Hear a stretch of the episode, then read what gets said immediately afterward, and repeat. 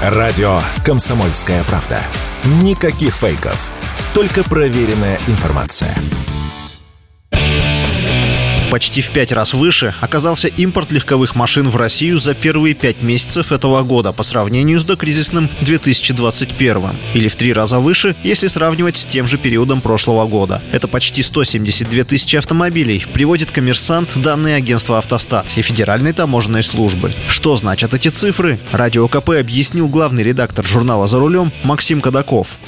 В прошлом году апрель и май были совершенно мертвыми месяцами.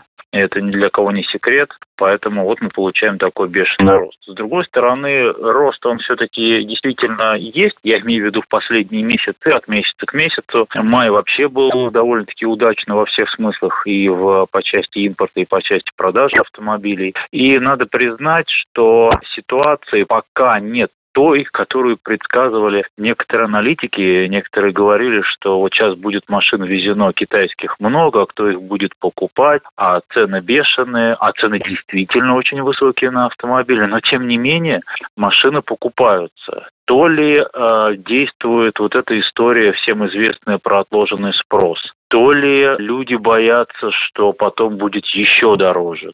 Лидером поставок оказался Китай. В денежном выражении легковой автомобильный импорт из КНР за период с января по май этого года составил без малого миллиард долларов в месяц. Значит ли это, что авторынок теперь снова насыщен продукцией? И что будет с ценами? Мы спросили Максима Кадакова.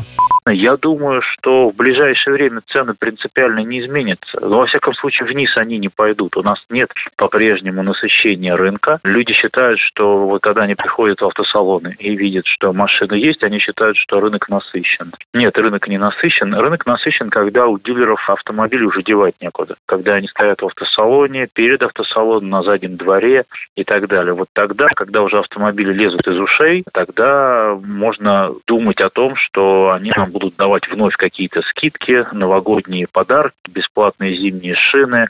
А в январе и феврале будут торговать автомобилями прошлого года выпуска с заметными скидками, как это было раньше. Но пока мы до такой ситуации не дожили, и мне кажется, эта история не этого года.